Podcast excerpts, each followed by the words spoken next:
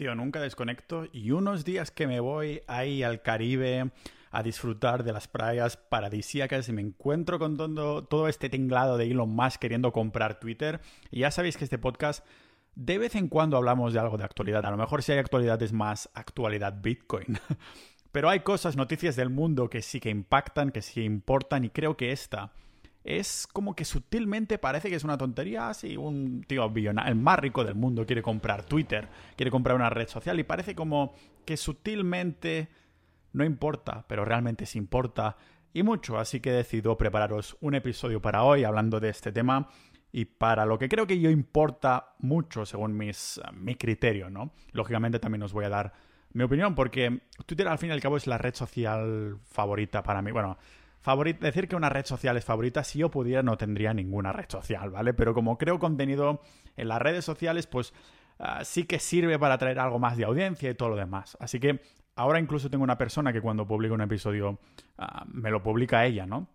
Me publica el sneak peek del episodio y lógicamente los tweets que hago a nivel personal pues son míos, ¿no? Pero digo, mira, cuando publicamos una cosa, me lo publicas tú, porque así no tengo que ir yo como anunciando mi propio contenido, que es una de las cosas que, que odio. Y sí que encuentro que Twitter, ah, el tuitero típico que a mí me pasó, siempre sigue un proceso que es te registras en Twitter, ah, navegas un poco por ahí unos días, no lo entiendes, no sabes, dices, vaya tontería de red social, te olvidas un tiempo lo eliminas tu cuenta o la dejas olvidada, ¿no? Y después pasa un tiempo y vuelves a Twitter más fuerte que nunca.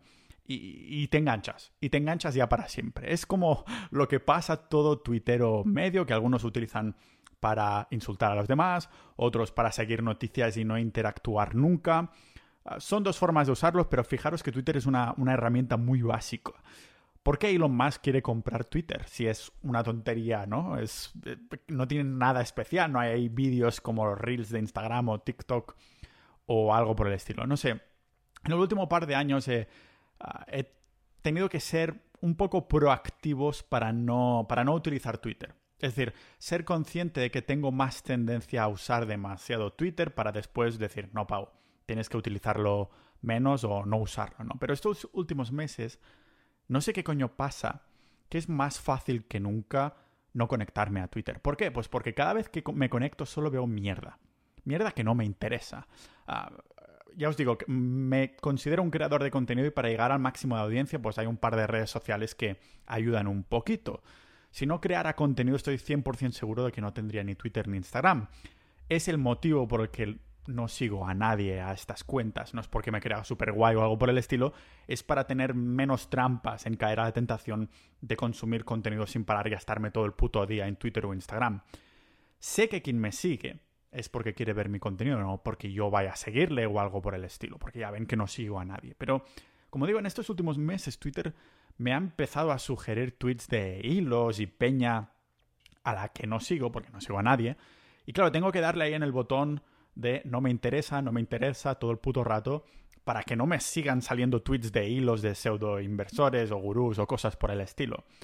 Lo peor es que estos tweets son, son pura mierda y además incitan a que me den rabia o que quiera comentarlos. Y supongo que es parte del algoritmo, ¿no? Me, lo sugieren para decir, eh, eh, ¿qué pasa? Te estoy aquí apretando los botones, eh, Pau, a ver si comentas esto o a ver si citas a este o algo por el estilo. Pero los directores de Twitter no solo hacen cambios para que te aparezcan ciertas cosas para que seas más propenso a interactuar, no, también lo hacen al revés. Hacen cambios en los algoritmos para minimizar el alcance de ciertas eh, publicaciones sin explicar qué es lo que está pasando. Por ejemplo, si alguien quiere dar su opinión sobre el Rona, ese virus que iba por ahí, ¿no? A la Tierra plana o ciertas tendencias políticas. por ejemplo, si hablas más de de liberalismo o de la derecha o cosas por el estilo, es mucho menos propenso a ser difundido que si hablas de la izquierda, ¿vale? No nos aparecerá como recomendado si hablas de estas primeras tendencias políticas, de ciertas tendencias políticas, y esto ha sido demostrado una y otra vez. Es normal entonces que cada vez desconfiemos más de Twitter y, también de otras redes que utilizan el, el algoritmo y aún así nos enganchan, aunque sabemos que hacen todas estas malas prácticas. Lo peor es que esto contribuye a que se crean, se creen burbujas de ideas. Muchas personas, bueno, la cual me incluyo, preferiríamos ver contenido más ideológicamente contrarios a lo que pensamos, si a cambio, pues también pudiéramos ver más contenidos afines desde un punto de vista ideológico, es decir, un balance, no que esté el algoritmo dando más importancia y te estén apareciendo más cosas que otras, ¿no? Pero en su lugar, acabamos viendo lo que Twitter quiere que veamos. Si has vivido debajo de una piedra, como he comentado al principio, que sepas que hoy Elon Musk ha comprado un 9%, un 9% de Twitter, de todas sus acciones, ha dejado ahí una millonada, literalmente, y recientemente ha hecho una oferta para comprar el 100%. Quiere ser el puto amo y señor de Twitter. La oferta es de ni más ni menos que 43 miles de millones, o sea, 43 billion dollars con B, que es, está ofreciendo al fin y al cabo un 20% más de lo que vale el valor de las acciones de Twitter ahora mismo. Vamos, que Elon Musk se la ha sacado, se la ha sacado, se ha sacado la minga. Pero claro, la pregunta es por qué tiene tanto interés de bote pronto en comprar Twitter, una empresa que encima no tiene beneficios. El año pasado Twitter mismo perdió más de 220 millones de dólares americanos. ¿Para qué quería comprar un barco que se está hundiendo? A lo mejor está pensando que es el capitán el que está hundiendo el barco y que si él hace de capitán, pues todo iría en la buena dirección. Pero no va solo en el interés económico por lo que parece. Hoy es lo que vamos a debatir aquí en este podcast multipotencial de Pau Ninja.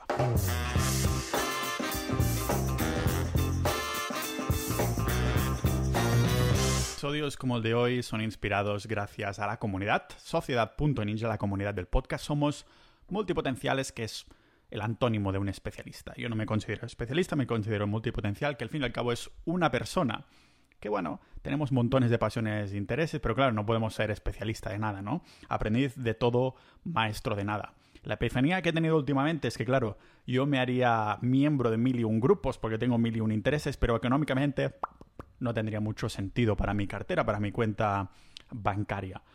En ah, Sociedad Ninja, la comunidad, pues tenemos ahí personas que son expertas o más expertas en distintos temas, pero son muy multipotenciales, ¿no? Entonces tenemos montones de canales que están muy activos. Además, lógicamente lo que prima más es el interés por el dinero, las finanzas, pero también ah, por el tema de salud, de calistenia, de deporte. La verdad es que tenemos ahí miembros, todos somos, tenemos afinidades en, intereses, que no significa de opiniones. Estoy seguro, de hecho, que el episodio de hoy sobre Elon Musk y Twitter va a hacer un poquito de trigger a crear debatillos ahí dentro, que la verdad que son muy productivos porque las personas tienen el mismo interés pero distintas opiniones. Es una manera, si queréis, de dar soporte al, contenido que creo, pero además formar parte de una comunidad ah, de, de mentes curiosas, ¿no? Al fin y al cabo y también para que puedas seguir crear, creando más episodios. Tenéis acceso exclusivo a merchandising exclusivo solo para miembros y también a episodios ah, de podcast ah, solo para los que son miembros.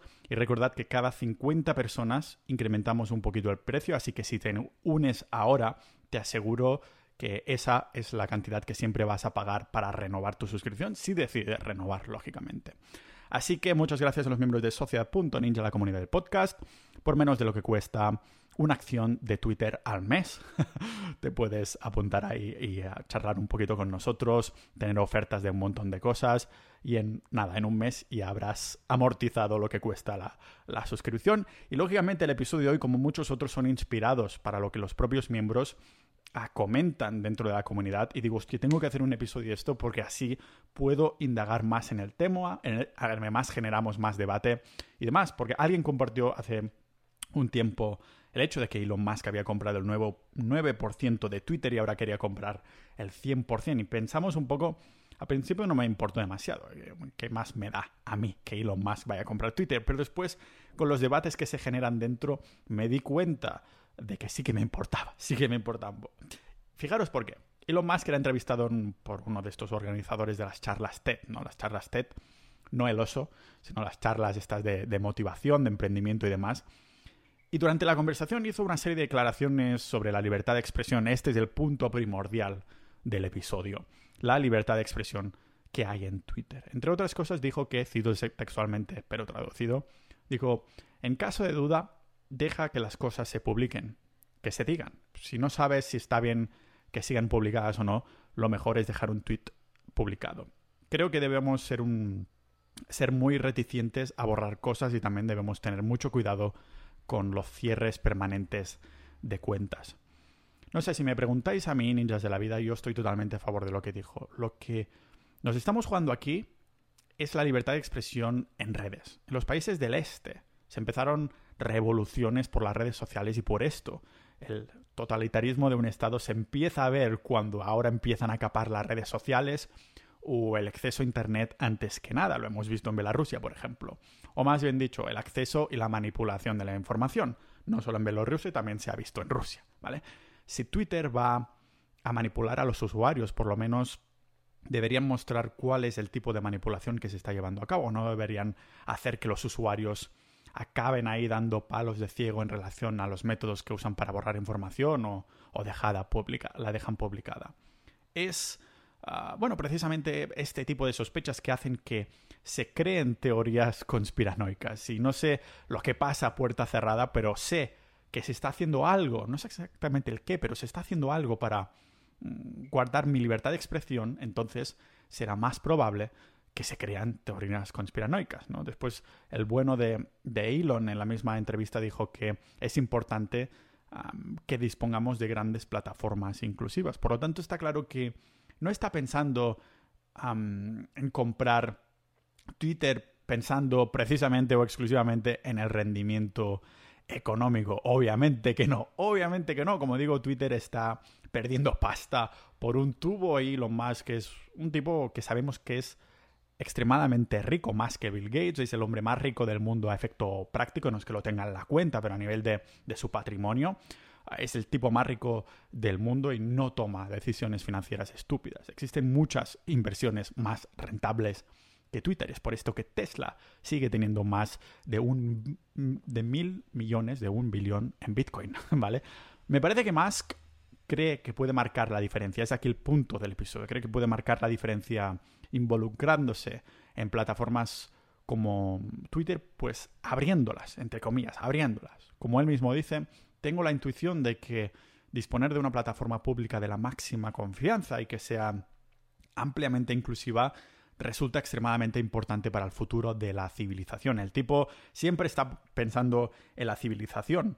Cuando creó Tesla, dice, es lógico que en algún momento no podremos usar más combustibles fósiles, vamos a crear, hacer el coche eléctrico cool. No inventó, inventó el coche eléctrico, pero lo hizo cool, lo hizo guay, ¿vale? Lo mismo con los paneles estos solares en las en las, ¿cómo se llama? En los techos de las casas, que ahora se ven un montón. Sin embargo, él hizo un tipo de techo que pasa desapercibido y es cool, es guay, ¿vale? Lo mismo con la exploración espacial, dice, dice que el futuro de la civilización es multiplanetaria, por eso se enfoca en esto. Y ahora dice que es se está perdiendo esta libertad de expresión y para el futuro de la civilización es extremadamente importante tener una plataforma que sea inclusiva para todos. Y ojo aquí, estoy de acuerdo en lo que dice, pero también es algo hipócrita. Y aquí voy a hacer la pausa del café de dos segundos es que estaba en el Caribe y llevaba ya como cinco días sin beber cafeína a propósito, porque solo bebo cafeína cuando estoy trabajando. Eso se considera trabajo, aunque lo disfruto un montón, es trabajugar. Pero digo que es algo hipócrita lo que dijo, porque no hace mucho un blogger, a un blogger se le denegaba la compra de un Tesla, de un coche Tesla, porque había hablado mal de la marca y de sus, de coches Tesla en su blog, y fue Elon Musk personalmente que dijo, así, ah, pues no te lo vendemos. Y bueno, el hipócrita, claro que es Elon Musk, pero también el blogger, ¿no? Para hablar mal y después comprar un Tesla. Ah, pero Elon Musk también, por el hecho de estar negando, no está negando a la libertad de expresión, pero sí que está haciendo algo al respecto. Ah, piensas así, pues esto así es como actúo. No sabemos si al comprar Twitter ah, haría algo similar, ¿no? Hablaré de esto en un ratito, pero sin tener en cuenta esto, claro que estoy de acuerdo en lo que dice como tal, en la idea específica, ¿no? De, debemos tener plataformas donde al menos podamos debatir y discutir con los demás sin tener la sensación de que deberíamos usar una plataforma distinta para hablar sobre temas de políticas, por ejemplo, ¿vale? Porque si no, Twitter te limita lo que dices si hablas ah, de ciertas cosas, ¿de acuerdo? Está más que confirmado que Twitter tiene un sesgo izquierdista, para decirlo así. Todo el mundo en la izquierda está constantemente preocupado por las burbujas de noticias y de la información, todos lo estamos al fin y al cabo, ah, pero cuando irónicamente esta corriente política ah, es la que crea más burbujas y es cada vez más reforzada porque Twitter ya se ha demostrado una y otra vez que ah, da más importancia o más relevancia a este tipo de contenido que no a otro. Desde que Donald Trump se le cerró la cuenta de Twitter, la red social Parla y también hay una que se llama, ¿cómo, cómo era su nombre? No sé si es Gea o no sé qué. Un nombre de tres letras que empieza por G, que por cierto respondió al tweet de Elon Musk cuando dijo que iba a comprar Twitter. Dijo, en vez de esto, danos dos, dos, mil, dos mil millones, dos mil millones a nosotros y creamos y hacemos la competencia a Twitter, ¿no? Ah, porque es una red social que se creó desde que Donald Trump se le cerró la cuenta Twitter cuando dejó de ser presidente y se lió un poco la cosa y todo. entonces se creó esta red y claro, ahora los medios están diciendo que ahí va toda la derecha, y los neonazis, no sé qué. No lo sé exactamente, no me he conectado nunca y no tengo intención de conectarme. Pero sí que está más que visto y demostrado que Twitter tiene este sesgo izquierdista, para decirlo así. Pero esto mm, es lo primero, ¿no? Lo segundo es que es lo primero de lo que Elon Musk se tiene que preocupar. De lo segundo, que también es para mí es igual de importante, es que a nivel empresarial, esto te tienes que preocupar si vas a dejarte tanta basta un porcentaje bastante elevado de lo que tiene Elon Musk, al fin y al cabo. Te tienes que preocupar cómo afecta a nivel empresarial a esto. Porque hemos dicho ah, de que Twitter no es rentable y aún así Musk dice que no está seguro de si podrá adquirir Twitter. Y es que ya ha habido inversores que se han opuesto a la compra como tal, incluyendo un príncipe saudí llamado Al-Walid bin Talal, que se encuentra entre los principales inversores de Twitter. El tipo afirmó que rechazaba la oferta para adquirir, adquirir la red social porque le parecía demasiado baja y aunque como decía al principio, el Tito Elon está ofreciendo un 20% más del coste actual y las acciones de Twitter además han aumentado desde que Musk hizo esta oferta. El Tito le respondió al principio por Twitter, lógicamente, diciendo que sería indefendible impedir que esta oferta sea votada por los accionistas que poseen la empresa, en lugar de dejar la decisión a la junta directiva.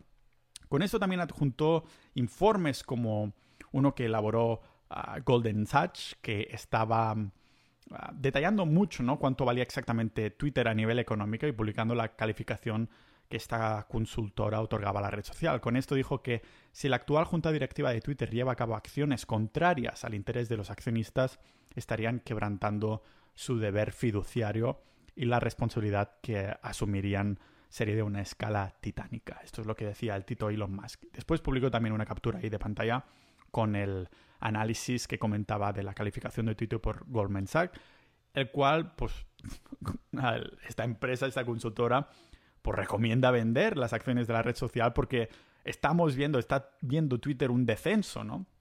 En las previsiones del rendimiento y si más constantemente está perdiendo pasta. De nuevo, Twitter lleva años perdiendo dinero, pero es raro porque el equipo gestor de Twitter está como optimista ¿no? sobre la capacidad de aumentar el número de usuarios a una mayor velocidad con respecto a periodos anteriores. Pero los números siguen estando a la baja. Entonces, ¿qué coño me importa que vaya subiendo usuarios si realmente los números van bajando, bajando al fin y al cabo? Y no olvidemos que Twitter sigue como en modo, en modo inversión, en modo startup, ¿no? Centrándose en aumentar la cantidad de usuarios, en la innovación de sus productos, ¿no? poniendo ahí NFTs, eh, criptomonedas y cosas así, en la publicidad y en la diversificación. Y aún así sigue perdiendo pasta. Por eso me pregunto, ¿cómo terminará esto? Ya os digo que es relevante no como una mera compra de una empresa, sino de una empresa que puede ser el timón de la libertad de expresión en redes sociales con Elon Musk como capitán. Eso sí, el hombre más rico del mundo también, como digo, ha sido hipócrita y no quiere decir que cumpla lo que diga, pero Elon Musk les está ofreciendo a un precio por acción de 54,20 dólares, que es más de lo que vale la empresa. Actualmente está entre los 43, 48 o algo por el estilo.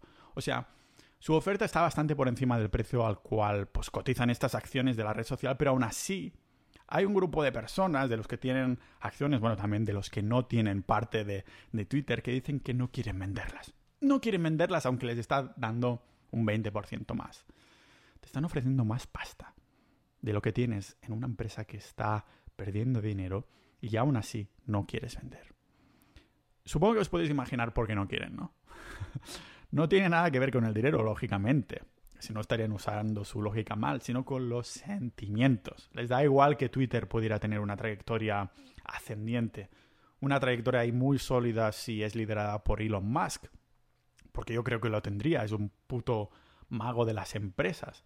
Lo que no les gusta es la idea de que sea Musk, sea Elon Musk, el hombre más rico del mundo, que abra entre comillas, la empresa al mundo, ¿no? La abra a todo el mundo, a, a lo que piense todo Dios.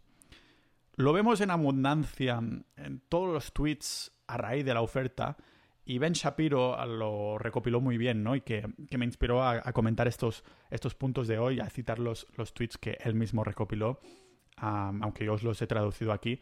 Ah, por ejemplo, un pez gordo, tampoco hace falta hacerle publicidad, decía que a veces cuando las personas son idealistas o tienen aspiraciones, no piensan en la otra cara de la, de la moneda. Twitter ha dedicado un montón de tiempo y de dinero a lo largo de los últimos dos años para reducir el acoso y creo que han hecho un buen trabajo.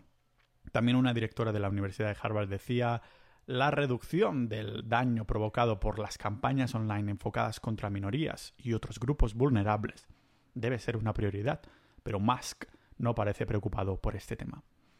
Fijémonos que cuando los medios hablan de esto, no hacen más que citar a personas, a pensadores que nunca en su vida han tenido una empresa. Lo que hacen es citar un montón de expertos y académicos que trabajan en lugares de renombre o que son directores de consultoras o cosas por el estilo, o funcionarios públicos con altos cargos, pero que no son multimillonarios y hay un buen motivo por el que no son multimillonarios, ¿no? ¿Qué coño vas a saber tú de mover empresas y emprendimientos si vives de la teta de lo público? Claro, ¿cómo no vas a estar contento de que Twitter cape lo que dicen algunas cuentas si lo que dicen esas cuentas es lo contrario a lo que tú piensas? He buscado ah, qué decían algunos canales de expertos en análisis bursátil para tener también otra moneda más analítica que no sentimental de esto y algo en lo que yo no había caído y que estos expertos de, de bolsa y demás, pues y traders y todo, que seguramente tengan razón, es que el motivo real por el que Twitter está haciendo esto es porque quieren aumentar el atractivo de cara a los anunciantes. Pero si tienes la cantidad de usuarios que tiene Twitter, a los anunciantes les interesará publicitarse igualmente. Al menos es, lo, es como lo veo yo, ¿no? Cuando no lo hacen o se retiran en otras redes sociales, como pasó en los anuncios de, de YouTube hace unos años, en los que hice, no sé si fue por culpa de PewDiePie o algunos youtubers, que entonces se retiraron algunos anunciantes y se creó lo que era lo que se nombró el Adpocalypse, ¿no? El apocalipsis de los anuncios, Adpocalypse. Ah, no lo hacían porque no iban a la audiencia no iban a ver sus anuncios o algo por el estilo, sino es porque salir en los medios como los buenos es una publicidad mucho más efectiva y barata también, sobre todo.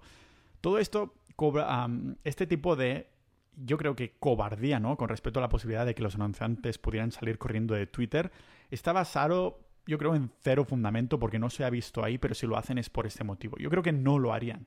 Lo que dirán es lo mismo que siempre han dicho sobre este tema, es decir, que no son responsables de todos los comentarios que se publican en Twitter y que se limitan a anunciarse en esta plataforma porque ahí es donde apuntan los ojos de, los usuarios, porque al fin y al cabo hay un montón, un porrón de usuarios. Que por cierto, es la manera en que se supone que debería funcionar este sector, ¿vale? Así que Elon Musk dijo que es verdad que no está seguro si será capaz de adquirir Twitter, porque por supuesto la junta directiva está intentando poner todo tipo de píldoras envenenadas para que la oferta fracase. Y más claro, dijo en esa entrevista de TED que, bueno, no estoy seguro si poder realizar la adquisición. En cualquier caso, debo decir que mi intención es conservar tantos accionistas como permita la ley, que en el caso de una empresa no cotizada en bolsa creo que ronda los 2.000. Por lo tanto, no estoy intentando monopolizar ni maximizar mi propiedad en Twitter. Pero lo que más me. Lo que más me fascina de que el bueno de Elon Musk quiera comprar Twitter es que me parece que Tito Musk no se levantó simplemente un día y dijo, quiero comprar Twitter. No, creo que realmente lo ha estado madurando, ha estado madurando algo. Madurando algo a nivel red social con máxima libertad de expresión porque ha afirmado que si su plan A, el plan A es comprar Twitter en su totalidad, si este plan A falla, tiene un plan B. El cabrón tiene un as en la manga. el cabrón tiene un as en la manga y no sé exactamente qué está planeando, pero sí que involucrará algo en de libertad de expresión y de, y de red social. No sé si lo creará de cero, si no puede comprar Twitter o no sé qué coño va a pasar, pero él, claro, en el entrevistador le decía, no te gusta perder, así que si no tienes éxito, si la junta directiva no acepta tu oferta, ya has dicho que es la última, pero hay un plan B. Tito Ailón dijo, lo hay, el entrevistador. A todos nos gustaría ir un poco más sobre este plan B. Tito Ailón dijo, creo que mejor en otro momento. Pues bien por el hombre. Los de la extrema izquierda se enfadan por algo así, cuando el capitalismo entra a dejar que los mercados dejen, decidan que todo sigue el orden natural de las cosas.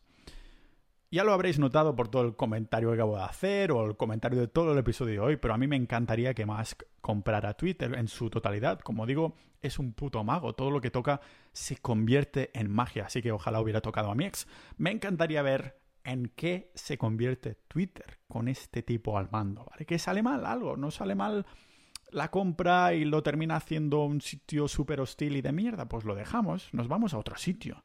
Pero creo que es el potencial lo que cuenta aquí. Es un potencial mucho más grande de lo que se está cociendo ahora mismo en Twitter. Y fijaros que la idea de Twitter es súper primitiva, la idea como tal es súper primitiva. Es simplemente un sitio en el que puedes limitar tus caracteres y ya está escribes ahí como epifanías o algo por el estilo y ya está. Es una idea muy primitiva, no necesita un montón de, de, tecnología detrás. Cualquier programador lo puede crear en una tarde de domingo, de domingo, de dominga, mal planeada, ¿no?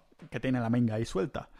Ah, pero el potencial es enorme ya por los usuarios. Quizás es por esto que la idea es tan simplista que por eso atrae, ¿no? Pero sí, a mí me gustaría ver en qué lo convierte. Es un emprendedor increíble. Ha, revitalizado el programa espacial en Estados Unidos y bueno, yo creo que en todo el mundo. Tesla es una empresa de la hostia en cuanto al producto que crean y es el protagonista de una de las mayores historias de emprendimiento del siglo XXI. Estoy seguro que su nombre saldrá en los libros de historia como el pionero de la exploración espacial, entre otras cosas que está creando. Hace nada, cuestión de una semana, vi el documental en Netflix. Esto daría para otro, otro episodio, porque Netflix ha empezado a perder usuarios después de subir ya tres veces las cuotas de.